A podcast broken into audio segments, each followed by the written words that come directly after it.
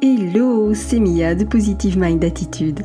Après un parcours de plus de 4 ans et demi avant de connaître enfin les joies de la maternité, j'ai décidé d'associer mes compétences professionnelles de thérapeute à mon vécu personnel lié à l'infertilité et la PMA pour accompagner les femmes en désir d'enfant et leur permettre de reprendre le plein pouvoir sur leur fertilité.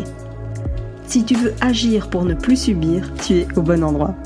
Que tu sois suivi médicalement ou non, mes conseils te permettront d'avoir un autre regard sur ton parcours et d'adopter une approche globale pour mettre toutes les chances de ton côté. Ensemble, brisons le tabou de l'infertilité. Si tu connais une femme qui est concernée par le sujet, je t'invite à lui partager cet épisode. Maintenant, installe-toi confortablement et c'est parti pour l'épisode du jour. Hello, bienvenue à toutes dans cet épisode de podcast, un épisode un petit peu différent parce qu'aujourd'hui je ne suis pas toute seule. J'ai eu l'immense plaisir d'accompagner euh, Mallory et puis bah, Mallory elle a accepté euh, avec, euh, pour moi en tout cas c'est avec un immense plaisir de partager un peu son, son parcours parce que bah, Mallory elle a aussi une, une jolie nouvelle à, à t'annoncer. Hello Mallory Salut, salut tout le monde, salut Mia. Tu vas bien? Ça va très bien, merci. je suis super contente de t'avoir ici parce que bah, ça fait un petit moment que qu'on est ensemble. Ouais. Euh, tu as suivi le programme, que tu as rejoint le, coaching éclosion. Et puis, et puis, il s'est passé plein de choses et je pense que ton parcours va pouvoir euh, inspirer énormément de, de, femmes qui sont, elles, dans l'attente. Et donc, j'avais envie bah, justement de, de, te demander de partager un petit peu ton, ton parcours, d'expliquer par, par quoi tu es passé. Dis-nous tout. Euh, alors, bah, du coup, euh, moi, je vais avoir 29 ans, là, demain. euh, donc, on a commencé les essais bébés en 2021.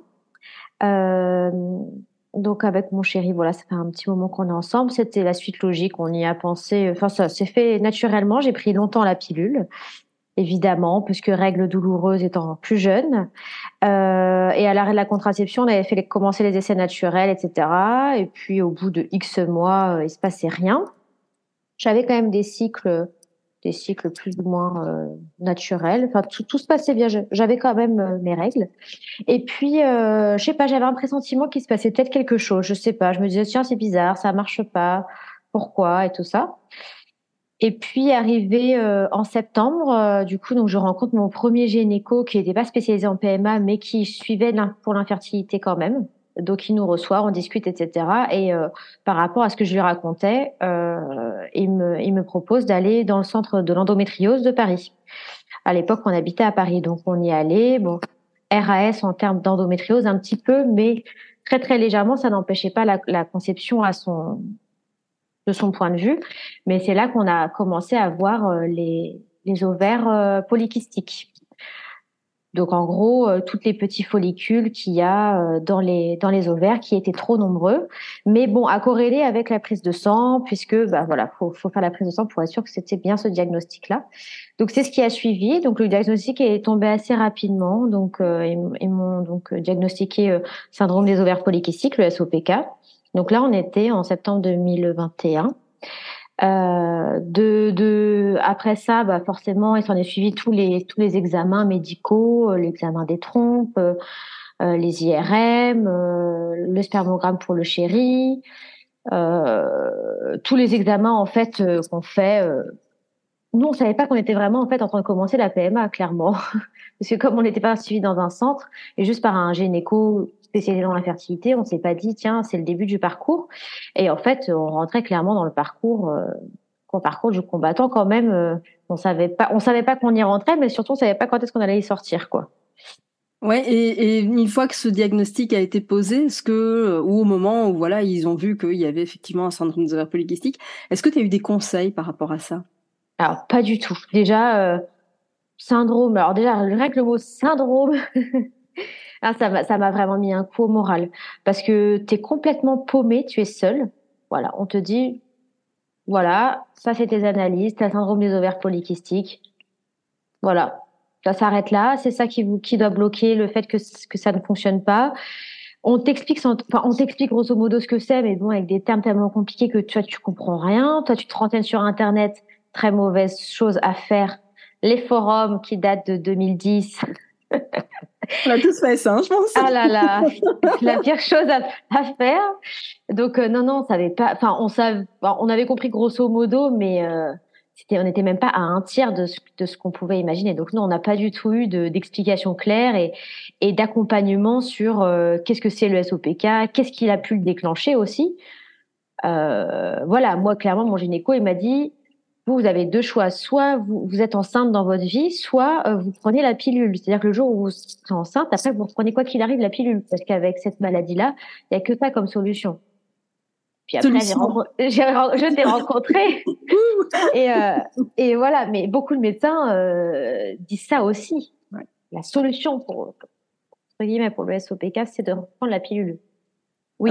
Déjà, je, je me permets juste de préciser, c'est pas une solution, c'est un pansement sur une plaie ouverte. Donc, euh, donc voilà, il, faut il faut atténuer le syndrome évidemment. Alors si on souhaite reprendre la contraception, bah ma foi, voilà, chacune est libre de, de ses choix, mais mais il faut le faire en, connaissance de cause et pas se dire bah c'est bon, je prends la pilule, c'est réglé. En fait, pas du tout. Ça fait que masquer le problème et et ça ouvre la porte à des pathologies plus sérieuses euh, du type diabète, euh, du type euh, ostéoporose et plein d'autres choses, cancer du col de l'utérus, etc., etc. Donc clairement, vaut mieux le diagnostiquer plus tôt et surtout le traiter. Complètement. Donc, ok, tu as, cette annonce, toi, tu te sens euh, déprimé et démuni euh, par, euh, par l'annonce. Ouais, complètement. Et en fait, je pense que je réalisais pas. Alors, en soi, c'est pas une, c'est pas une maladie grave le SOPK, mais c'est vrai que moi, j'avais pas pris conscience que ça pouvait avoir des impacts sur la vie en règle générale en dehors de la fertilité, chose que j'ai appris grâce à toi. Euh, parce que c'est vrai qu'on ramène tout à la fertilité, au fait de vouloir concevoir, mais c'est bien plus large que ça. C'est bien qu'il y a un dysfonctionnement dans le corps. Et ça, j'avais pas du tout conscience de ça, parce que pour moi, c'était juste ça qui freinait le fait que j'arrive pas à tomber enceinte, mais que ça pouvait pas, ça impactait pas ma, ma santé en règle générale, même le jour où on voudrait plus d'enfants, quoi. Et physiquement, c'est vrai que tu n'avais pas forcément les, les critères, bah moi non plus. Hein. Donc moi aussi, j'avais été diagnostiquée d'un SOPK, mais moi non plus, j'avais pas forcément de critères physiques dans le sens où généralement, on peut avoir des problèmes d'acné, de l'hirsutisme, euh, une prise de poids. Euh, ah oui, complètement. Hein. voilà, je dis, il peut y avoir plein, plein, plein de manifestations physiques aussi parfois très handicapantes. Euh, parce que, parce que, mais du coup, quand on ne coche pas ces critères-là, du coup, parfois le diagnostic est encore plus compliqué parce qu'il n'y pense pas tout simplement, tu vois. C'est ça, exactement. Et surtout que tu, le aussi le, truc typique du SOPK, c'est que t'as pas tes règles. C'est ça. Que t'ovules pas et ou très très très très espacé. Et euh, moi, j'avais euh, chaque cycle, chaque mois, j'avais mes règles, donc jamais j'aurais pu penser que j'avais ce syndrome. Donc c'est vrai que oui, très mauvaise information là-dessus, enfin peu d'informations, voire pas du tout, du, de la part des médecins, en tout cas de mon gynéco. Euh, donc suite à ça, euh, bah, il nous a proposé très rapidement de commencer euh, du coup les la première stimulation. Donc nous on le voyait pas comme ça pour l'instant non plus, comme on était encore une fois pas dans un centre PMA. Donc c'était en plus assez galère parce que c'était la course, parce que comme c'était pas tout lié dans, au centre, euh, j'allais moi un peu au labo où je voulais, puis après un coup j'allais chez lui, puis j'allais ailleurs. Enfin, c'était tout dispersé et du coup c'était une organisation euh, chaotique avec le travail parce que on essayait de tout faire en même temps et c'était un peu compliqué. Donc on a commencé les premières stimulations par euh, le clomide. Donc c'est juste un médicament à prendre pour pour favoriser la, la, croissance du, des follicules, pour m'aider. Et puis, alors, ce médicament, je l'ai pris deux fois. Le premier cycle, ça s'est relativement bien passé, mais c'était pas fou. La deuxième, donc après, ça n'a pas fonctionné. Et la deuxième fois, donc on a renchaîné le cycle d'après, et là, euh, vraiment, euh, j'ai très mal supporté le médicament. Euh, j'ai vraiment eu des tendances dépressives et je me reconnaissais plus du tout. Des maux de tête abominables. J'avais jamais eu ça, et c'est mon chéri qui m'a dit non mais c'est ce, médicament, c'est fini. Enfin, tu n'es plus toi-même. Il y a un problème. C'est, c'est pas normal. Et après, on s'est renseigné sur le sur le chlomide. Euh, vraiment, je. Alors après, c'est l'expérience personnelle, mais je, je, comprends même pas pourquoi on passe par le chlomide. En fait, c'est, ça a l'air, c'est tellement puissant. Et en fait, ça agit euh, du coup, je pense directement sur le cerveau. Quand même, la substance est beaucoup plus intense. Alors chaque femme va évidemment avoir des comment dire des effets secondaires différents, tu vois. Là là où toi tu as eu des effets secondaires, d'autres peuvent en prendre et, n'auront absolument rien. Euh, tu vois moi le clomide, j'en ai pris je pense pendant bien un an et demi, je pense, tu vois. Euh, oh, la vache. Mais, mais parce que pour le clomide est prescrit à tour de bras. Alors ça, entre le clomide et le faston, tu vois, j'alternais clomide du faston, clomide du faston. Enfin voilà, c'était vraiment euh, ah ouais, non. prescrit à tour de bras et parce que tout le monde a l'air de trouver ça normal. Mais non, tu peux avoir des effets secondaires qui sont pas hyper agréables, évidemment, comme pour tout un tas d'autres traitements. Et c'est vrai que de manière générale, tu es assez sensible quand même au traitement. Ah oui, moi c'est impressionnant. C'est vrai que ça, ça... Ben, c'est vrai que j'ai. Alors est-ce que c'est lié au fait que j'ai jamais pris de médicaments étant petite? Ou pas, où j'ai une grosse sensibilité c'est vrai que pendant tout le parcours PMA, euh, tout petit traitement euh, chez moi, c'était euh, puissance 1000. Et c'est vrai que le clomide, je l'ai très mal vécu. Et à partir du moment où j'en ai parlé à mon gynéco, ce qui a été bien, c'est qu'il a dit stop. Si vous avez ça, on arrête tout, on, on arrête le clomide. Donc là, on était à la deuxième stimulation qui n'avait du coup encore pas abouti. Donc on était déçus, mais c'était que le début. Donc euh, forcément, en fait, on pensait que ça allait être juste le petit coup de pouce qui allait nous aider. Voilà, et que là, bah, on avait fait deux cycles, deux tentatives, ça n'avait pas marché, mais ça marcherait un peu plus tard. Et puis, comme le clomide a été trop euh, compliqué pour moi, on est passé aux injections. Donc là, on passe là sur une phase un peu différente parce que bah, tu à, à te piquer toi-même. Enfin, c'était pas moi qui le faisais, c'était mon chéri. Donc, euh, monsieur est devenu infirmier euh, à domicile, limite en reconversion maintenant. Euh, donc voilà, donc on est passé sur des stimulations via des hormones par piqûre pendant des mois et des mois, parce que bien sûr, malheureusement, ça n'a pas fonctionné. Donc on a enchaîné les protocoles avec les mêmes produits, de la même façon, sans sans résultat. Donc euh, ça, euh, c'est surtout qu'on a enchaîné vraiment tous les cycles en fait. Donc ça, euh, c'était, moi je me rendais pas compte que, en fait, il, nous avait dit, si vous faites des pauses, c'est pour ça que les gens mettent du temps parce que le fait qu'ils fassent des pauses, ça rallonge et du coup ça ne, enfin, faut vraiment être régulier pour que ça fonctionne. Donc moi, il me dit ça, bah ok, en avant Guingamp, j'enchaîne. et jusqu'à un jour où vraiment, c'était au mois de mai-juin, et euh, donc moi, je suis prof de danse et j'ai je, donné un cours. C'était un lundi soir. Je suis rentrée, je pouvais même plus marcher. Et là, j'ai dit il y a un gros problème. Et en fait, euh, j'avais trop forcé. Les stimulations étaient trop trop intenses pour mon corps. Parce qu'il faut savoir que quand on stimule, du coup, on stimule tellement qu'avec mon syndrome, du coup, ça démultiplie, ça, ça fait tout grossir, donc les ovaires grossissent. Et en fait, à force d'avoir forcé, ça avait, euh, ça avait fait une lésion en fait à l'intérieur de l'ovaire, donc ça avait saigné en fait. Et euh, donc j'étais en début d'hyperstimulation puisque en fait mes ovaires étaient beaucoup trop gros euh, euh, par rapport à, enfin la stimulation était beaucoup trop intense. Et donc là, euh, ça a été vraiment très compliqué psychologiquement. Là, parce que ce moment-là, ça a été vraiment dur parce qu'en fait on avait déjà, on était déjà à la sixième ou septième stimulation. Donc sixième ou septième tentative, c'est vrai que c'est pas comme des inséminations artificielles, mais pour moi c'est un peu tout comme parce que les protocoles sont les mêmes. Donc t'as pas le truc où tu vas aller euh, faire l'insémination au centre? C'est cool parce que tu peux faire ça sous la couette naturellement au final, mais le tout protocole reste le même. Donc, euh, et, et, par exemple, pendant tout ce temps-là, euh, on nous a jamais proposé un soutien psychologique.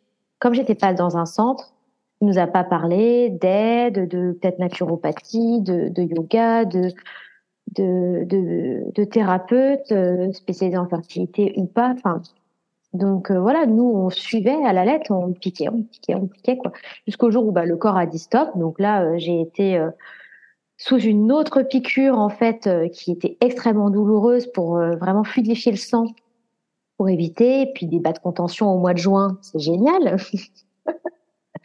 Oui, je rappelle que tu habites dans le sud de la France aussi, donc. Euh. ah, c'est ça, c'était, non, c'était, franchement, cette période, elle était affreuse. On va pas se le cacher. Donc euh, voilà, grosso modo. Et puis après, euh, bah, on a déménagé justement. Et quand on est arrivé ici, j'ai dit tout de suite, on va directement aller dans un vrai centre avec une vraie, enfin voilà, un gynéco suivi dans un centre, etc. Et euh, on a pris le rendez-vous assez rapide quand même. Et euh, on a on a refait le topo de tout ce qui s'était passé. Et elle nous a dit bon, j'aimerais quand même faire une dernière tentative avec une stimulation simple et puis on verra. C'est ce qu'on a fait. Sauf qu'on a changé de produit. Waouh, alléluia. Enfin. enfin, on a changé de produit, mais euh, ça, ça, du coup, la, la tentative n'a pas abouti. Euh, donc là, on est un peu, bah, en fait, euh, clairement, vous nous proposez quoi pour la suite? Parce que là, c'est bon. pense qu'on a donné, qu'est-ce qu'on peut faire ou pas? Donc, ce qui est cool, c'est que notre gynéco euh, a été à l'écoute et elle nous a épargné de passer par les six tentatives d'insémination. Elle nous a dit clairement si vous avez ça, ça a jamais fonctionné, vous n'êtes jamais tombé enceinte, parce que je précise qu'on n'avait jamais eu un test positif, même pas un petit début d'accroche ou, autre. Elle nous a dit il faut passer directement en FIV, en fécondation in vitro. Donc euh, moi je m'attendais pas à ça. J'étais plus partie pour l'insémination parce que je, je, savais vaguement l'implication que c'était la FIV. Et euh, là, j'ai fondu en larmes parce que j'étais pas prête psychologiquement à ça. Faut savoir que j'ai vraiment une, je dirais pas une phobie non plus, c'est peut-être abusé de dire ça, mais bon, je pense que personne n'aime, mais vraiment un, rapport avec l'hôpital le, très compliqué. Donc tout ce qui va être euh, anesthésie générale, euh, le milieu de l'hôpital, je suis pas du tout à l'aise. Donc euh, c'était pour moi une décision compliquée à, à, prendre et on a même réfléchi, bah même est-ce que je suis capable de passer au-delà de ma peur pour pour faire la FIF quoi? Puis bah après forcément sur le coup tu dis non et puis deux semaines plus tard tu dis bon peut-être que. Et du coup voilà et nous, nous sommes partis pour l'aventure de la FIV qu'on a fait notre première FIV en février 2020. 3. Euh, ça a été chaud. Enfin, parce qu'en fait, du coup, les stimulations sont beaucoup plus intenses, puisque le but est de récolter le maximum d'ovocytes pour faire le maximum de petits bébés. Donc, du coup, forcément, la stimulation sur un syndrome des ovaires polykystiques, elle est assez intense, quoi. Et euh, et du coup, bah, bah ça, sur l'ensemble, ça s'est bien passé. Mais en fait, j'avais tellement peur de cette hyperstimulation que la gynéco, je lui ai tellement pris la tête qu'elle m'a fait des tout petits dosages. Et c'est vrai que la récolte n'a pas été super. Et puis, euh, juste avant ça, du coup, euh, donc là c'était en février, je reviens un tout petit peu en arrière parce que du coup, Mia, je t'ai rencontré en novembre. Donc j'ai commencé le coaching en novembre-décembre. Qu'est-ce qui fait que, que justement tu t'es dit tiens moi je, vais je vais me faire accompagner euh, Qu'est-ce qui fait que tu t'es dit ok je suis toute seule ça, ça n'ira pas il faut que je me fasse aider? Bah en fait, je pense qu'à un moment donné, j'étais dans le déni en me disant ça serait bien que je demande de l'aide ou que euh, parce qu'en fait, les, mes proches, c'était inutile ce qu'ils me disaient. C'était, ça me démoralisait plus qu'autre chose. Et euh, via via Instagram, je t'ai découverte et j'ai découvert tes podcasts et je les ai tous écoutés. Et euh, en fait, je me suis dit, à un moment donné, il faut arrêter d'être dans le déni, de se mentir à soi-même. C'est bien le chéri, parce que mon chéri était il me soutenait beaucoup. Enfin, parce que même si lui, le vivait pareil que moi, c'était dans mon corps que ça se passait, donc euh, c'était différent. Et puis surtout, voilà, c'était euh, primordial pour moi de de me faire aider parce que je, je sombrais, je, je me perdais en tant que personne, clairement. C'était devenu euh, pas obsessionnel, mais ça me bouffait la vie. Et puis le fait que que ce soit d'être accompagnée et en plus avec une femme qui l'a vécu, ça, ça a changé, ça a tout changé pour moi. J'aurais pas choisi euh, n'importe quel euh, accompagnement.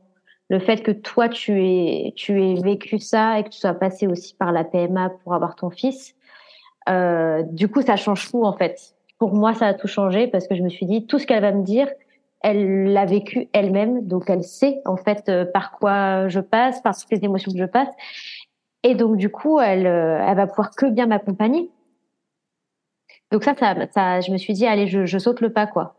Et au début, j'ai pas rejoint en plus le coaching éclosion. Au début, j'ai juste pris la, le, le, suivi en plateforme euh, en ligne.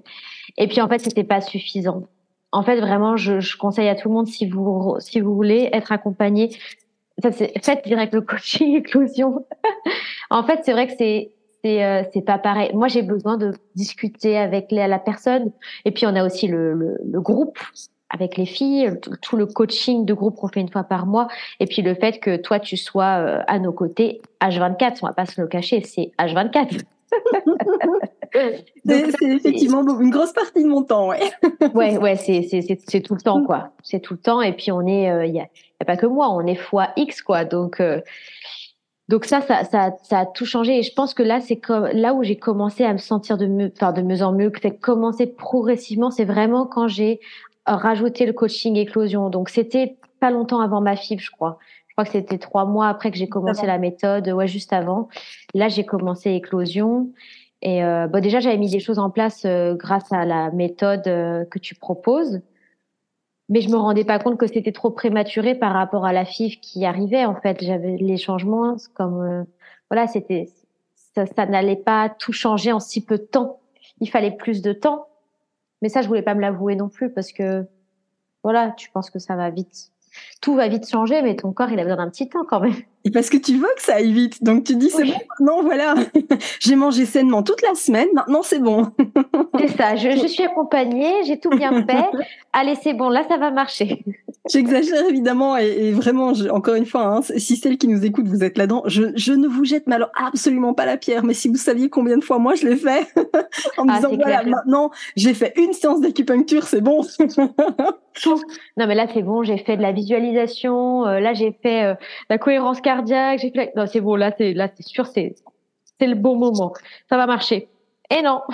Ben non, euh, parce que, parce que non, effectivement, le corps c'est pas une machine, il a besoin de temps et, et puis même nous, on a besoin de comprendre aussi, on a besoin de, de changer un peu le rapport qu'on a à notre corps, on a besoin de, de le redécouvrir d'une autre façon, on a besoin de mettre pas mal de choses en place et c'est vrai que ça se fait pas, je vais pas mentir, hein, je, vraiment, ça se fait pas en une semaine, quoi. On a besoin de, de idéalement au moins, au moins trois mois pour vraiment, en fait, c'est le temps de régénération cellulaire, c'est vraiment c'est le minimum du minimum, quoi. Ouais, c'est ça. Et encore trois mois pour peut-être le, corps, enfin pour qu'on met en place pour l'alimentation, mais pour euh, toute la partie émotionnelle, euh, c'est vrai qu'en fait, euh, c'est dur à entendre qu'il faut plus de temps, mais c'est la réalité. Moi, il m'a fallu plus de temps pour pour le côté émotionnel. Ouais. Après, ça dépend. Tu vois, j'ai des personnes en, deux mois. J'ai déjà eu des, des, personnes qui en deux mois réussissaient à mettre en route une grossesse. Je pense j'en ai même eu une en, six semaines, je crois, quelque chose comme ça. Euh, donc, donc oui, c'est possible que ça aille aussi beaucoup plus vite, mais je veux pas faire cette promesse-là parce que c'est c'est pas éthique, quoi. Je veux dire, il faut juste accepter que le corps a besoin de temps, le cerveau a besoin de temps, on a besoin de comprendre comment ça fonctionne. Mais j'ai envie de dire, c'est quoi trois mois, c'est quoi six mois dans, dans une vie Si vraiment ça permet d'atteindre son objectif, finalement. Hein? Sur le coup, tu as l'impression que c'est super long, mais en fait, euh, en fait, après avec le recul, mais c'est toujours pareil, c'est toujours super difficile de se dire ça quand on est dans le truc. Donc euh, pour celles qui nous écoutent, je, je, comprends que sur le coup, tu te dises non mais attends six mois, euh, c'est une blague quoi. Six mois, c'est six mois, c'est une demi-année, merde. oui, ça mais en fait, euh, c'est vrai qu'avec le recul, tu te dis ben six mois, c'est en même temps, euh, ça passe super vite et, et tu peux faire plein de choses quoi. Oui, et en même temps, il vaut mieux prendre six mois à préparer quelque chose plutôt que de d'enchaîner des protocoles comme tu l'as fait pendant six mois, parce que tu l'as fait au final pendant plus que six mois. C'est ça. Ouais. pas avoir de résultats derrière. Donc tu dis finalement avec le recul, il vaut mieux prendre le temps de construire les fondations et puis d'entamer d'entamer la suite. J'en ai mis du temps à en parler aussi parce que les toutes les premières euh, en fait, on a vraiment parlé quand on a commencé la FIV, mais au final, ça faisait déjà euh, des mois et des mois qu'on se tapait des stimulations. Donc, c'est pour ça que les, la famille ou même les amis ont peut-être moins compris notre, autant notre désarroi quand, quand la première FIV n'a pas fonctionné. Parce qu'en fait, on s'était déjà tapé euh, X traitements, X trucs, et, et voilà. Et, et on m'a dit euh, aussi, mais prends un week-end pour pleurer un bon coup, et puis après, repars à repart euh, de plus belle. Oui, mais tu t'es traîné les, les, les, dix derniers mois où tu n'en avais pas forcément parlé. Donc au début, bien sûr, quand les styles n'ont pas fonctionné, bon, bah t'es es déçu, voilà. Mais euh, arrivé à un moment où, euh, où c'est plus que ça, en fait, ça te ça te prend la tête, quoi. C'est le cas de le dire, vraiment. Oui, parce que souvent on pense que, que, la PMA, finalement, on se dit c'est le début du parcours, mais en fait non, tu es déjà complètement usé quand tu démarres la PMA, parce que tu as souvent des mois, voire parfois des années de tentatives infructueuses derrière toi. Et donc émotionnellement, c'est compliqué. Souvent, quand t'entames la, la PMA, bah, tu as quand même souvent déjà tenté euh, l'une ou l'autre stimulation, l'un ou l'autre traitement, etc. Donc déjà, d'un point de vue hormonal, c'est chaud et, on a déjà commencé à épuiser le corps. Si en plus on est carencé, qu'on n'a rien vérifié euh, en amont, etc., bah on cumule euh, les carences, on cumule plein de choses. Et puis bah oui, on, arrive en PMA et en fait on est déjà mais complètement épuisé par ce parcours. C'est ça. Ouais. Et toi du coup, donc quand, quand tu as euh, finalement rejoint ce coaching, qu'est-ce que ça a changé pour toi? Euh, bah, je pense déjà d'entendre ce que j'avais pas envie forcément d'entendre, mais de l'entendre d'une personne qui, bah, de toi qui, qui, voilà, qui déjà de un, tu es une professionnelle de ce métier, et de deux, tu l'as vécu. Donc il y a des choses qui avaient beaucoup plus d'impact déjà venant de toi, c'est voilà, parce que euh, tu nous soutiens, tu nous accompagnes, mais tu nous fais aussi entendre ce qu'on n'a pas envie d'entendre et ce qui est important qu'on entende. Mais c'est c'est aussi comme ça qu'on avance. Donc ça, on a, on, doit se, on doit l'entendre et, et, et, vivre avec. Et, euh, et je me sentais beaucoup moins seule en fait. Donc toutes les étapes étaient beaucoup plus faciles. Je me sentais euh, beaucoup plus préparée et surtout, je comprenais beaucoup mieux tout. Les traitements. Déjà, je, déjà, je, je me suis approprié mon syndrome. Enfin, mon syndrome voilà, j'ai appris à vivre avec et à et à pas en faire une faiblesse, en faire plutôt quelque chose d'une force, enfin une force. Voilà, de me dire bah voilà, il, il est là, c'est comme ça et qu'est-ce qu'on peut faire pour pour l'améliorer, se sentir mieux déjà dans mon quotidien? Parce que c'est vrai que moi j'ai cette fatigue aussi chronique, ça c'est terrible. Et du coup, je me dis ah bah tiens, après j'ai quand j'ai appris ça, je dis ah bah ça doit être lié à, ça, mais avant je on va quoi, je suis tout le temps KO quoi, alors que je dors super bien. Et euh, et, et, voilà. Et du coup, déjà bien me bien apprendre cette euh, comment comment vivre avec le, le CSOPK, comment appréhender les traitements aussi. Du coup, c'était complètement différent. Et puis euh, s'imposer face au milieu médical, poser les bonnes questions, euh, et puis se laisser faire. Euh, ça a vraiment, en fait, ça a changé tout mon parcours. Ça a radicalement tout changé. Et euh, j'en serais pas là où j'en suis actuellement si je t'avais pas rencontré. Ça, c'est une certitude. Et t'en es où, là, en ce moment? Bah, J'en suis que du coup, après cette première fille infructueuse, nous en avons fait une deuxième en juin et qui s'est avérée, enfin, soldée encore par un échec. Et euh, du coup, euh, eh ben, il s'avère qu'en fait, après ça, on, il nous restait un petit embryon congelé qu'on on avait dit bah, pour 2023, on laisse couler, on fera pour 2024 si on doit faire encore d'autres analyses.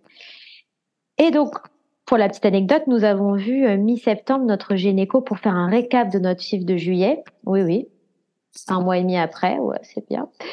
Et euh, on était sur encore des examens super agréables, type euh, biopsie de l'endomètre, fragmentation d'ADN du sperme. Donc on sort encore du rendez-vous, youp la boum. Mais bon, on était quand même beaucoup plus armés qu'il y a quelques, enfin ces dernières années, donc ça n'avait plus rien à voir. Et puis le lendemain, bah, j'apprends que je suis enceinte en fait. Alors, c'était quand même assez cocasse. Euh, tu, veux bien partager ce, moment-là? Parce que quand même c'était un grand moment. c'est vrai que parce que Mia était, tu es quand même franchement en exclusivité la première qui a été au courant de ma grossesse. C'est quand même pour, le coup. pour vous dire à quel point Mia fait partie de votre vie intégrante après. ah oui, non vraiment. Bah, c'est qu'en fait j'ai, je me suis réveillée le lendemain et je sais pas pourquoi. Pourtant euh, je devais avoir mes règles mais j'étais pas encore euh, dans un retard de règles donc bon potentiellement c'est arrivé dans la journée.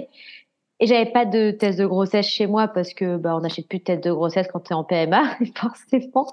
Mais j'avais racheté euh, j'avais racheté des tests d'ovulation l'été. Et puis on avait acheté une grosse boîte, donc on était revenu avec. Ça faisait un an que j'en avais pas fait. On en avait fait un peu l'été, puis voilà, et puis je suis rentrée avec. Et ce matin-là, j'avais vu une vidéo euh, il y a quelques mois qui restait dans ma tête où une nana en fait avait fait un transfert d'embryon. Elle avait pas de test de grossesse chez elle. Elle a fait un test d'ovulation et plus les jours passaient, plus le test d'ovulation, euh, les deux barres euh, s'affichaient. Et il s'avérait qu'au final, elle était enceinte. Donc je me suis dit, tiens, j'ai pas de test de grossesse. Est-ce que je testerais pas cette expérience de test d'ovulation? Alors j'avais, je, je, précise, j'avais absolument aucun symptôme. Hein. J'avais comme si j'allais avoir mes règles, hein. mais j'avais euh, voilà juste un ce pressentiment. Je sais pas pourquoi. Et j'ai fait ce test d'ovulation qui s'est avéré positif, sachant que j'en avais fait un il y avait deux, deux semaines auparavant qui avait été positif. Donc je, qu'est-ce que je fais? Bah, J'envoie un message à Mia. Mia, comment cela se fait qu'il y ait deux semaines, qu'il y a deux semaines, j'ai eu ce test positif et que deux semaines plus tard, il est positif? Et euh, voilà, Mia m'explique que soit c'est euh, un dérèglement hormonal euh, avec un pic de LH qui peut être lié au SOPK, que tu peux avoir un pic de LH juste avant d'avoir tes règles, ou bien que c'est l'hormone HCG qui est l'hormone de, de grossesse. Donc pour ça, il fallait vérifier avec un test de grossesse. J'avais des courses à faire l'après-midi. Je me suis dit bon, ça va être difficile d'attendre le lendemain matin, j'en achète. Mais je me suis dit bon, euh, moi je bois beaucoup la journée, donc euh, euh, je me suis dit le, test du pipi à 17 heures, euh, le pipi va être tellement dilué que c'est sûr qu'il va être négatif quoi. Pour pour vous dire, j'ai rangé que les courses fraîches. Les autres courses, je les ai laissées dans le sac parce que j'étais trop pressée de savoir. Et, euh, bah, c'est la première fois, donc j'ai fait le test et j'ai à peine eu le temps de me rhabiller que la, deuxième barre s'est affichée. Il était 17 heures sur un pipi translucide. Et là, j'ai couru euh, dans mon salon parce que je n'y croyais pas. En trois ans, je n'avais jamais eu un test positif de ma vie. Et donc, euh, c'était, j'étais tellement, euh, je saurais même pas dire, c'était même, ouais, choquée, quoi de quoi, de qu'est-ce, comment cela se fait, comment est-ce possible? Non, mais c'est une erreur. C'est le premier truc que tu penses, non, c'était une erreur, il y, a un, il y a un problème. Donc tout de suite, j'ai pris mon portable, j'ai appelé Mia en visio pour être sûre que j'étais pas folle et que je voyais bien deux barres. J'ai eu droit à l'annonce euh, en direct, à la découverte presque en direct. c'était instantané, mais c'était ah un super moment. Je pense que c'est un moment qui me restera gravé, euh, voilà, éternellement parce que est-ce que ce sont des super moments, tu vois, quand quand quand j'apprends ça, quand je trouve ah bah ça génial, tu vois, ça me touche toujours tellement que que. C'est fou quand même, comme je me suis même pas dit tiens je vais je vais appeler mon chéri ou non je vais appeler Mia en fait, tu vois c'est dingue quand même. C'est, euh, c'est voilà, c'est, c'est tellement un soutien du quotidien. Et puis euh, c'est voilà, c'est que qu'en fait c'était. Enfin, je me suis même pas posé la question. En fait, j'ai dégainé mon portable, je t'ai appelé en visio et et voilà. Euh, et après, bah voilà, il fallait confirmer avec surtout la prise de sang.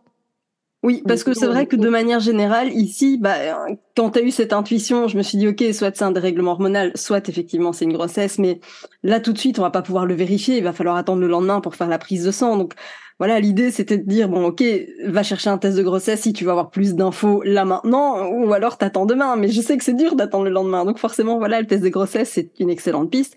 Après bah tu le sais, hein, je suis la première à, à tanner pour avoir les taux parce que c'est ça qui est important. Et donc voilà, j'étais la première à tanner pour dire bon demain matin première heure prise de sang parce que. Bien sûr. et je pense qu'on est et, du coup avec ce parcours, nous ça, enfin on est on est devenu super frileux sur ce genre de nouvelles aussi parce que du coup, euh, on a eu tellement d'espoir, déception, espoir, déception, que c'était magnifique ce test positif.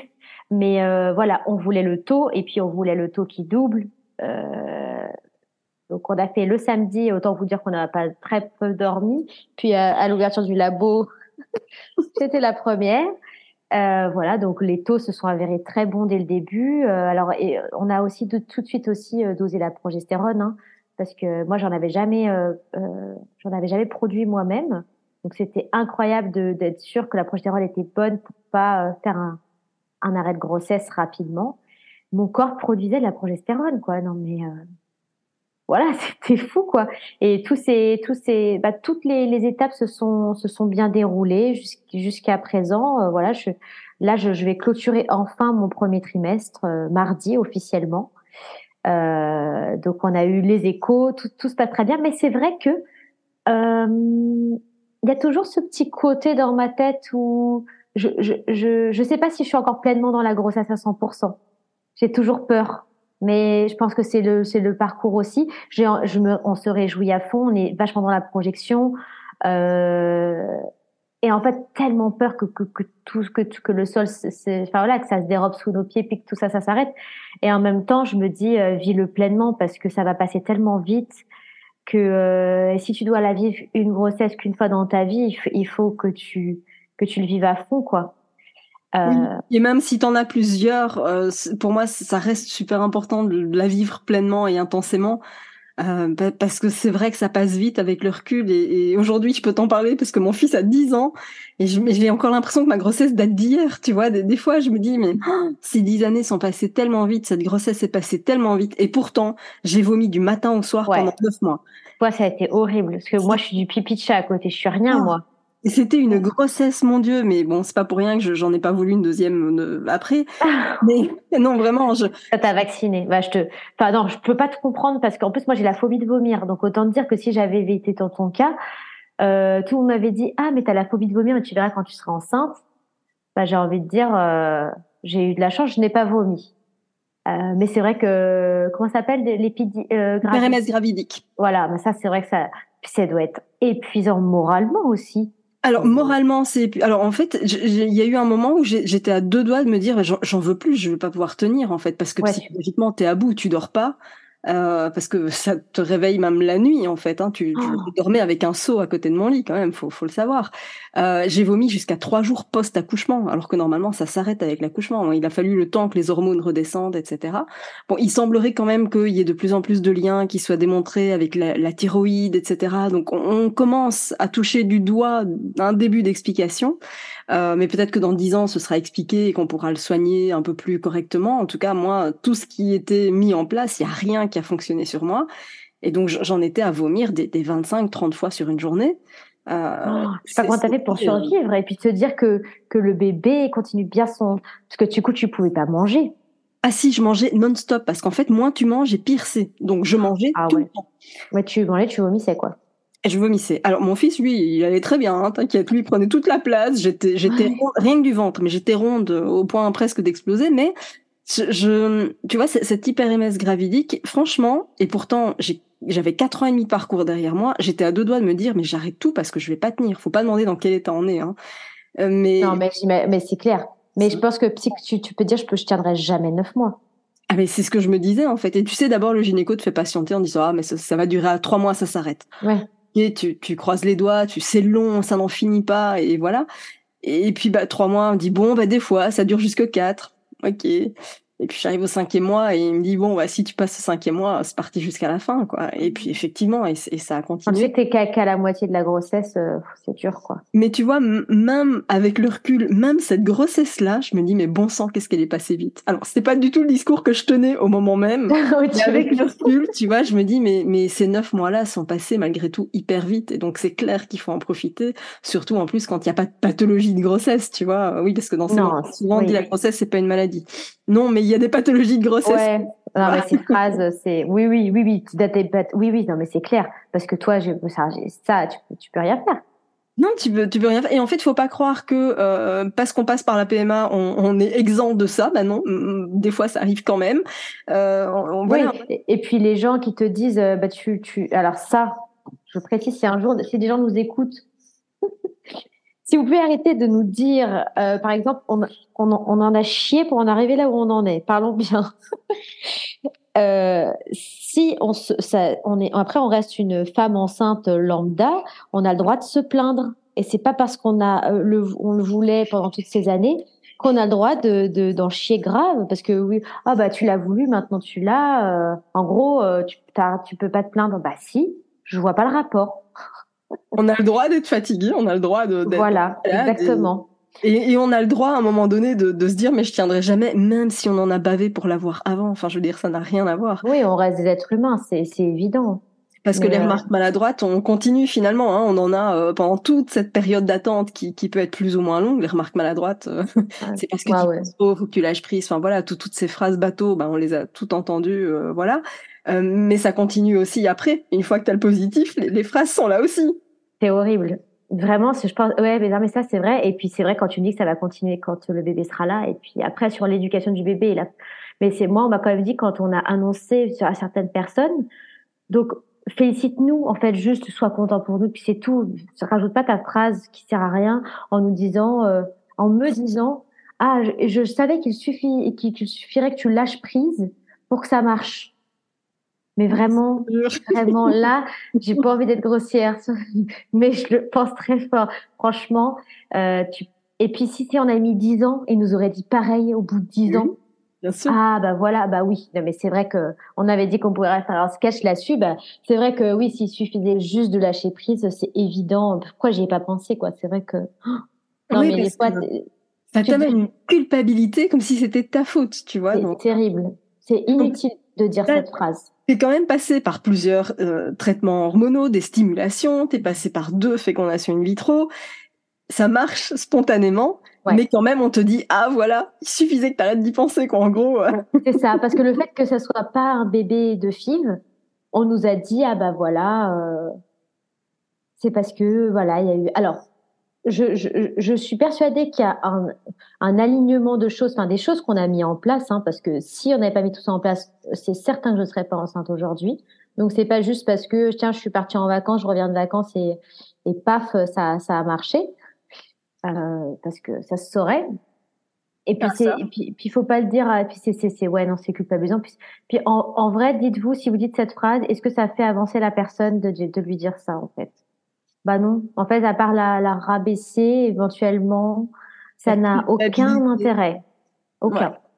Non, je suis d'accord. Euh, ouais, malgré tout ce parcours, et c'est même des gens très très proches. Hein, c'est, il peut même avoir des gens de la famille. Hein, donc, il euh, n'y a pas de, il a pas de règles à ce niveau-là. Et ah oui, oui, ça peut être les parents, les beaux-parents. Enfin, je veux dire, on peut être avec des, des, les frères, les sœurs. Enfin voilà, on peut être vraiment dans une famille, euh, un lien de parenté très très proche.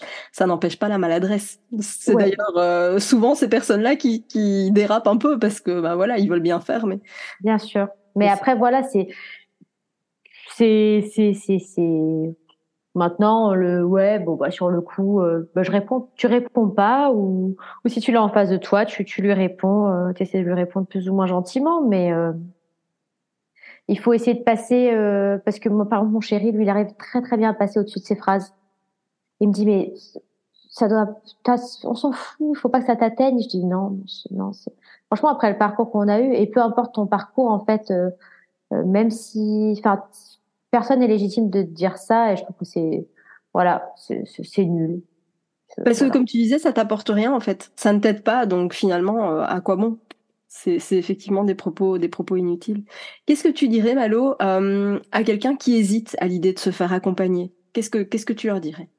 Euh, Bah, il faut foncer parce que si vous faites pas accompagner, vous risquez. Euh, alors, on sait que le temps est précieux, mais on n'a pas de se mettre non plus la pression avec le temps, parce qu'on sait que voilà, le temps, voilà. Mais euh, clairement, ça se fait gagner du temps. C'est une certitude. C'est une certitude parce que psychologiquement, vous vous sentirez mieux. Euh, dans votre corps, vous vous sentirez mieux. Vous aurez des réels conseils qui vont vraiment vous faire avancer, parce que faire des stimes pour faire des stimes, des fifs pour faire des fifs, des transferts d'embryons. Mais si vous changez rien, euh, psychologiquement, émotionnellement, dans votre façon de vivre, hygiène de vie, alimentation, euh, sommeil, tout. Faut tout revoir en fait. Et on a l'impression, moi-même, j'avais l'important, je, je, voilà, je suis quelqu'un de sportif qui a une bonne hygiène de vie. Euh, je pensais être bien. Et en fait, en fait, bah, j'étais bien, mais mais j'étais pas assez bien pour parce que mon corps, bah, bah lui, il a besoin d'un peu plus pour que cette grossesse puisse se mettre en route. Donc, euh, il faut être pas bien, il faut être au, top du top. Et en fait, c'est vrai que comme tu le dis tout le temps, et tu as, c'est ça, c'est, j'adore parce qu'en plus moi, ça me parle beaucoup avec la danse. C'est vrai que c'est un, c'est une, c'est une course de fond, quoi. C'est, c'est, c'est, c'est pas un sprint, c'est vraiment un marathon. Donc c'est un truc qui se prépare. C'est une FIV, que vous fassiez une FIV ou une insémination, c'est, euh, ça doit être pré, tu dois être préparé psychologiquement c'est autant que tu dois être préparé dans ton corps, le psychologique et être accompagné, ça, change vraiment la donne. Vraiment, ça change. Et quand je dis accompagné, c'est pas par le psy que tu vas aller voir une fois par euh, tous les dix jours, qui va te coûter 80 balles la séance, que la nana ou le gars, il va te regarder, il va noter hum, hum, hum, et puis tu auras l'impression d'avoir en fait parlé à, ta meilleure amie, et puis c'est tout quoi. Non, dans ces moments-là, vous avez besoin de d'un réel accompagnement qui qu'un réel fond en fait. Et, euh, et pour ça, il faut s'adresser aux bonnes personnes. Et Mia en fait partie. Adorable, ça me Pour l'avoir pour l'avoir vécu. Euh, moi, j'ai longtemps hésité parce que c'est vrai qu'on va pas se le cacher. Tu as aussi le côté financier. Si tu as peu de moyens, tu te dis ah bah tiens. Mais en fait, c'est un investissement. Et puis en plus, moi, ça m'a fait. Euh, euh, je suis plus la même même. Enfin, je suis plus la même. Si, mais même moi, ça m'a apporté dans ma vie perso, sur ma prise de position avec les gens, avec ma famille, sur ce que j'accepte plus et euh, parce que j'ai fait tout un travail en fait tellement de fond que du coup, ça m'a permis d'évoluer et, et, de changer euh, certaines certaines choses que j'aurais jamais faites avant. Et en fait, ça c'est trop bien parce que ça t'apporte pas que pour faire un bébé, c'est ça t'apporte pour tout le reste. Oui, je trouve ça génial parce que c'est vrai que moi j'en ai plein qui finalement euh, décident de, se réorienter. Ben, on l'a vu, hein, on en a parlé d'ailleurs lundi euh, à la dernière séance de, coaching. Euh, il y a des personnes qui décident d'accepter une promotion, qui décident de se réorienter même professionnellement, alors que jusque-là elles se sentaient bloquées, elles osaient pas parce que PMA, pas PMA, enceinte, pas enceinte. Enfin voilà, on se pose mille et une questions. Et puis finalement on met tellement de choses en place qu'à un moment donné ça devient comme une évidence. Et puis et puis on se fait passer en priorité, on accepte, on s'épanouit. Il se passe mille et une choses et, et la sécrétion hormonale, elle suit derrière. Et donc, c'est vrai que ça met en place. Ça. Et puis, en fait, tout ce qu'on a mis en place, on... au début, c'était, pour moi, c'était, alors, euh, dans mon cas, euh, d'arrêter le gluten, c'était compliqué. Comme je le disais, je pense que c'était ça le plus compliqué pour moi, euh, le gluten. Et puis, finalement, ça t'oblige à, à du coup à creuser d'autres choses là pour le coup pour d'avoir d'autres idées pour les repas etc et puis bah maintenant en fait on sait qu'on peut reprendre un petit peu le gluten quand même mais en fait on a pris des toutes nouvelles habitudes. Donc euh, on en, moi je m'octroie depuis dix, une semaine d'en manger. Finalement j'ai pas craqué avant parce que voilà j'étais bien comme ça. Et d'ailleurs je l'ai senti. J'ai mangé une pizza pour la petite voilà. Mais vraiment ça alors je sais pas si c'est lié à ça. Oui je pense hein voilà. Mais euh, mais là du coup je l'ai quand même réintégré un petit peu parce que pour pas que le bébé soit intolérant au gluten et puis voilà pour euh, pour quand même faire un 80-20 comme comme dit souvent Mia c'est aussi important pour pas avoir de frustration. Mais par contre du coup on a pris un, un tel euh, autre mode de vie que en fait c'est devenu naturel. Et puis on se sent moi je me sens beaucoup moins fatiguée alors c'est moins fatigué, c'est finalement oui on a on a plus d'énergie, on dort mieux, il y a tout un tas de, de bonnes choses qui s'installent petit à petit et, et c'est après coup qu'on se dit ah mais oui en fait ça j'ai plus tel désagrément ou ça je me sens mieux, enfin voilà ça sent pas forcément euh, tout de suite dans les deux trois premiers jours évidemment mais avec le recul on se dit ah mais oui mais en fait voilà il se passe ça et ça et ça et souvent on a l'impression que avoir une hygiène de vie saine, une alimentation saine, etc. C'est euh, c'est pas drôle, mais en fait on peut super bien manger en mangeant ah, sain. Ah non mais avoir une alimentation. ah oui oui ah oui oui et puis dans tous les gâteaux, euh, moi j'aurais fait tous goûter le banana bread euh, choco euh, sans gluten et c'était impossible qu'il n'y ait pas de gluten. Je dis mais vous savez que le gluten, c'est tout ne serait pas à la farine de blé quoi. Non mais et, et en plus, c'est des, t'as des recettes qui sont incroyables et tu te fais trop plaisir. C'est juste que oui, par contre, c'est vrai qu'il faut prendre le temps de faire des recherches, qu'il faut acheter les bonnes farines qui coûtent un petit peu plus cher parce que bah, c'est des farines de qualité.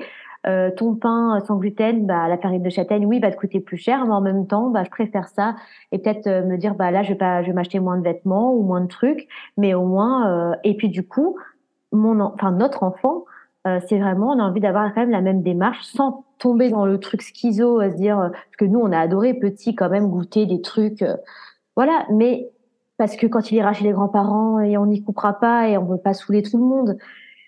Mais voilà, je sais que par contre, son alimentation, le rapport au sucre aussi sera complètement différent. Et si on l'avait eu notre enfant rapidement, et surtout si on t'avait pas rencontré, euh, c'est certain, parce qu'au final, du coup, euh, euh, être accompagné par toi, ça, t'as même pas besoin. Parce que à un moment je me suis posé la question est-ce que je prends une nutritionniste? En fait, t'as pas besoin parce que tous les conseils par rapport à la nutrition, tu nous les donnes aussi.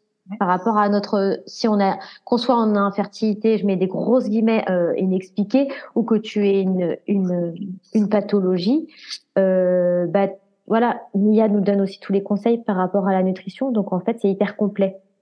Oui, alors je prends pas euh, toutes les, les, les, casquettes, effectivement. Euh, je, je le mets pas hein, forcément euh, nutritionniste, etc. Parce que j'ai pas passé le diplôme, etc. Mais je suis constamment en train de me former par rapport à tout ça et, et ça n'arrête pas. Je veux dire, je, je, je, mets un investissement énorme chaque année dans tout un tas de formations pour justement pouvoir vous retransmettre ça. Parce que pour moi, et je, je vois malheureusement trop de conseils qu'on va appliquer d'un point de vue nutrition. Et puis des fois, quand je regarde le, le cas de la personne, je me dis mais oui, en fait, on t'a prescrit ça, mais mais ton corps est pas capable de le faire puisque regarde ton analyse, elle montre que tu n'as pas assez de ça. J'ai eu récemment un, exemple pratico-pratique où on avait conseillé une détox du foie. Et la détox du foie, euh, enfin une, une, une naturopathe avait conseillé la détox du foie. De manière générale, je trouve que c'est une bonne chose la détox du foie. J'en parle, j'en parle dans le programme, etc. Oui, c'est bien. Mais en fait, pour ça, le corps doit avoir ce qu'il faut pour procéder à la détox. Et en réalité, ben, avec les analyses, je me suis aperçue que la personne n'avait pas du tout la capacité physique de faire une détox. Donc en fait, elle a dépensé de l'argent dans la consultation, elle a dépensé de l'argent dans les produits que la personne lui a fait acheter pour la détox, etc. Et au final, c'est un coup d'épée dans l'eau parce que son corps est de toute façon pas capable de le faire. Et après, on va me dire oui, mais j'ai fait ça, j'ai fait ça, j'ai fait ça, et ça n'a pas marché. Ben non, parce qu'en fait, on a perdu l'approche globale. Et c'est souvent ce que je reproche, c'est qu'on va faire des choses de façon très ponctuelle, qui en soi sont pas mauvaises, mais comme on a perdu de vue la, la dimension générale, bah ça ne donne pas l'effet que ça aurait dû avoir. Et du coup, on a l'impression d'avoir testé plein de trucs, ce qui est vrai, mais en réalité, ça fonctionne pas et ça bah, C'est ça. En fait, on a testé plein de trucs, mais on n'a pas commencé par le. En fait, on n'a pas commencé au bon. Au... dans l'ordre en fait.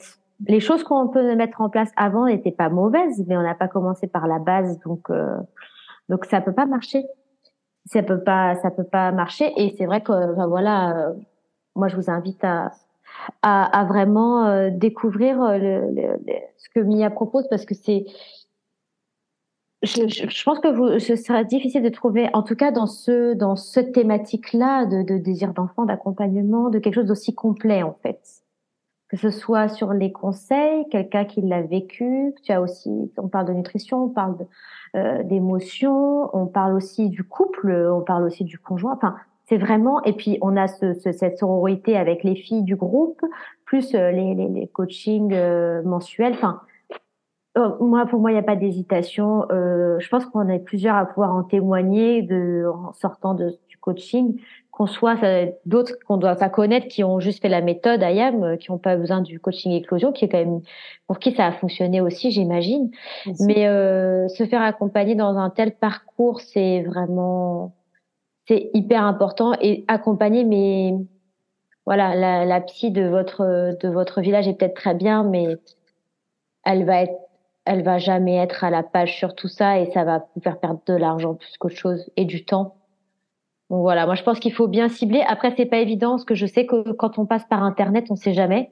Au final, tu dis tiens, attends, maintenant ça, ça, ça, ça, fleurit tellement les les les les les coachs en personnalité, les machins, les trucs, tu sais plus trop où donner de la tête. Donc euh, voilà, il faut se faire sa propre idée. Après, nous, on, témoigne en, connaissance de cause parce qu'on l'a vécu. Et moi, je suis la première à être assez réticente sur ce genre de choses. Et voilà. Et, et aujourd'hui, euh, euh je suis enceinte et, et Mia m'a, dans tous les cas, apporté, euh, même au-delà de ça, euh, tellement de choses. Enfin, au-delà de, de la conception de, de notre bébé, quoi. Et du coup, bah, c'est une grande richesse, quoi. On sort de là, on est on est armé pour plein de choses. c'est cool. J'adore. Mais oui, mais pour moi, c'est aussi un, tel plaisir d'accompagner, de, voir ces réalisations et de voir que, que ça fonctionne. Et puis, et puis, je vous vois euh, évoluer tant, tant physiquement avec les habitudes que vous mettez en place, mais aussi émotionnellement, évidemment. Et voilà, moi, je vois les prises de parole. Enfin, j'entends aussi ce qui n'est pas dit parce que dans, dans, nos échanges, dans les vocaux, il y a ce qu'on me dit et puis il y a ce qu'on me dit pas et que je vais aller chercher. Et, voilà, je vois toute cette évolution et les prises de conscience et je trouve ça juste mais, mais merveilleux. Donc euh, pour moi, je suis certaine d'avoir le meilleur métier du monde. Ça, c'est voilà. je changerais ça pour rien au monde. mais vraiment, voilà, moi je conseille vraiment le, éclosion parce que vraiment il y a le il y a le suivi. Euh, alors je sais que ça peut être perturbant pour des personnes de pas de pas avoir ce truc du on se voit en vrai, etc. Euh, tu sais, il y a, je sais qu'il y a beaucoup de questions qui, des gens qui te posent la question et même moi je m'étais posé la question euh, à l'époque. Mais en fait, euh, c'est beaucoup plus profond que ça. ça, ça, ça enfin, je saurais même pas comment expliquer. C'est euh, et puis, enfin, moi, c'est vraiment le, le fait de, de, de, pouvoir discuter. Et puis, il y a ce, ce côté, euh, on a l'impression de, de que c'est quelqu'un de la pas de la ouais comme de la famille en fait euh, comme une tati quoi. La première à qui on annonce la grossesse. Voilà c'est ça. Non c'est important c'est vraiment important et c'est un c'est vous vivrez votre parcours différemment ça c'est certain. Dès que vous avez une question euh, qui va saouler votre chérie ou votre copine qui saura pas vous répondre bah Mia, Mia elle saura vous répondre bah oui, parce que je me suis posé les mêmes questions en fait. voilà, il n'y a pas de tabou parce que ça aussi c'est important de, de, le préciser. Euh, il y a zéro tabou parce parce qu'en fait pour moi tout ça c'est normal. Donc euh, oui, ça c'est vrai que c'est top. Avec toi ça c'est vrai que c'est top parce que des fois il y a des trucs bon euh, qui sont pas très glam hein, dans la PMA. Euh, même au-delà de la PMA, quand on parlait de la grossesse, des trucs moins glam aussi. Et puis en fait, euh, on peut vraiment parler de tout, et ça c'est ça c'est top aussi, parce qu'on parle aussi de la sexualité ou dans ton programme, tu il y a aussi euh, euh, des, des, des, enfin, je sais pas, je peux pas trop spoiler, donc je sais pas trop ce que je peux dire, mais il y a quelques bonus avec des trucs où on, enfin voilà, qui, avec des intervenantes, je veux dire, que tu as, enfin, des gens avec qui tu, tu, tu, tu as fait un, je sais pas comment on appelle ça, une collaboration ou. Oui, euh, tout à fait. Je fais intervenir des experts aussi parce que, parce que, ben voilà, je, je peux pas être expert dans, dans tout et c'est vrai que si on parle de, de sexologie, euh, de sexualité, ben, je trouve ça sympa de, de faire intervenir des gens dont c'est uniquement le métier et donc, ben voilà, on, va avoir des infos là-dessus. Enfin, on, peut avoir des infos à, plein de niveaux différents, mais c'est vrai que pour moi, il y a zéro tabou, il y a zéro jugement, il y a zéro bête question. C'est vraiment. Ouais, ça, c'est important de le dire aussi. Ouais. que du coup c'est vrai qu'il n'y a pas de euh, il y, a, y a zéro jugement et on peut poser toutes les questions même euh, pour nous si elles nous paraissent un peu bêtes euh, en fait non c'est du coup ça c'est aussi tout est permis Ouais, tout, est permis avec. Tout est permis en fait et du coup c'est c'est ça te facilite toi en tant que personne qui le vit ça te facilite la vie dans ce parcours. Tu sais en fait que tu as une épaule mais ultra solide sur qui tu peux tu peux te reposer et, et du coup ton quotidien enfin moi en tout cas personnellement euh, ça m'a ça m'a beaucoup aidé euh, ça m'a ça m'a ça m'a ça m'a tout changé quoi. Donc c'est important c'est c'est complet donc ça c'est important aussi de le dire J'adore. Merci beaucoup, en tout cas, Malo, pour, euh, pour ce message. C'est un plaisir pour moi, évidemment, de, de t'accompagner. Euh, mais c'est aussi un plaisir pour moi de, de voir ta grossesse qui, qui, se déroule, qui évolue, et je trouve ça juste fantastique. Donc euh, encore une fois, félicitations. Merci, bah merci à toi. Tu vas passer un tout autre anniversaire cette année. ouais, ouais, ouais, et un tout autre Noël, hein, parce que l'année dernière c'était pas glorieux. Hein. Ouais. Et je sais que ça c'est pas, c'est pas une mince affaire la fin d'année quand euh, on attend notre tour et que c'est pas encore cette année. Et euh, il y a des, voilà, il y a un an j'aurais jamais pensé vous dire ça un an plus tard. Et au final un an c'est c'est proche et loin à la fois. Donc faut jamais perdre espoir quoi. Tout est possible. Et dans le coaching et dans le, le, le programme enfin on est toutes des profils quand même différents ou des fois plus ou moins similaires. Et on a et on, et il se passe plein de trucs. Il peut se passer des trucs de fou quoi. En fait d'un moment à l'autre parfois euh, il y a d'énormes d'énormes changements donc ouais tout est possible. Ne dites-vous que tout, même si c'est c'est c'est chiant à entendre, moi ça me saoulait de l'entendre, j'avais pas envie de l'entendre, mais c'est vrai que tout est possible et il faut faut se l'ancrer en tête. T'en es la preuve. J'en suis ouais, et je pensais que ça arrivait qu'aux autres, hein. vraiment. Donc euh, non, ça n'arrive pas qu'aux autres et oui, tout est possible. Tout est possible. En suivant les conseils, tout est possible. Ouais. Merci infiniment en tout cas pour ce moment de, partage. Pour vous qui nous écoutez, ben, j'espère que, que, ce moment partagé euh, avec Mallory ben, vous a permis de, de voir que effectivement il y a mille et une possibilités, de voir que vous n'êtes pas toute seule et que, et que encore une fois, oui, tout est possible. Hein, les miracles, c'est pas que pour les autres. Il y a aussi de jolies choses qui vous sont réservées, qui vous attendent.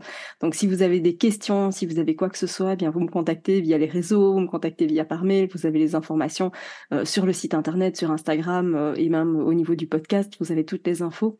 Merci infiniment, Mallory. Et puis, bah, merci à toi. Très bientôt. Ouais, ouais, bah oui, oui, à très vite. On suit les, les nouvelles de chacune aussi. Et puis, bah, bon courage à toi. Et puis, euh, allez-y les yeux fermés. Hein. Merci beaucoup. À très bientôt, les filles. À très vite. Plaisir. Au revoir. Salut. Merci d'avoir écouté cet épisode jusqu'au bout. Si tu veux aller plus loin et bénéficier de plus de conseils, télécharge maintenant mon guide offert sur positivemindattitude.fr. Pour encourager ce podcast, merci de mettre une note et ou un commentaire sur ta plateforme d'écoute. Je te dis à très vite pour un prochain épisode.